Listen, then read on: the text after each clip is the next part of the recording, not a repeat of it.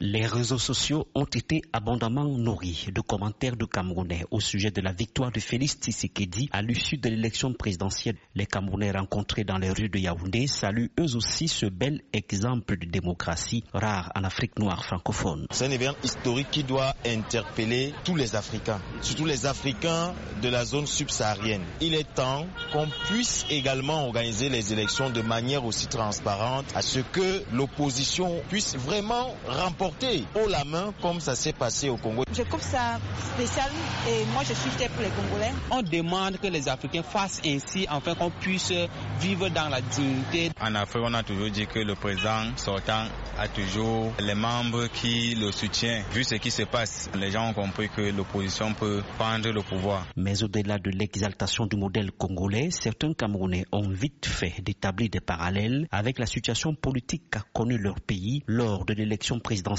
du 7 octobre 2018. Les élections de 2018 au Cameroun, notre président de la Cour constitutionnelle a eu peur. Il faut une fois de plus également signaler le courage des observateurs et des responsables de la CENI chez eux. Ce qui malheureusement n'est pas le cas avec euh, ceux de l'ECAM au niveau du Cameroun. Nous espérons que ce cas-là va parler à la fois et l'ECAM et la Cour constitutionnelle. L'alternance politique en RDC fait déjà rêver d'autres Camerounais, surtout ceux de l'opposition. À l'instar de ce jeune militant du MRC, le parti de Maurice Kamto, arrivé deuxième au scrutin présidentiel selon le Conseil constitutionnel. On pense qu'en 2025, le parti de l'opposition va prendre. On est convaincu. Notre euh, opposant Maurice Kamto, il nous a fait comprendre, il nous a montré beaucoup de choses qui étaient dans l'obscurité.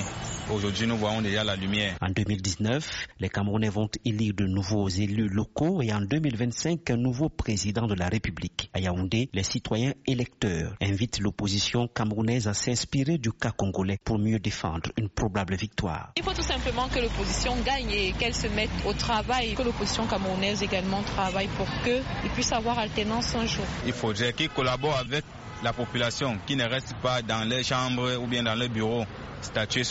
Depuis le retour de la démocratie au Cameroun en 1990, le RDPC, le parti au pouvoir, n'a jamais perdu officiellement une élection, ce qui rend de nombreux Camerounais sceptiques sur une probable alternance politique dans leur pays au regard du système électoral actuel. Yaoundé, Emmanuel Jules VOA Afrique.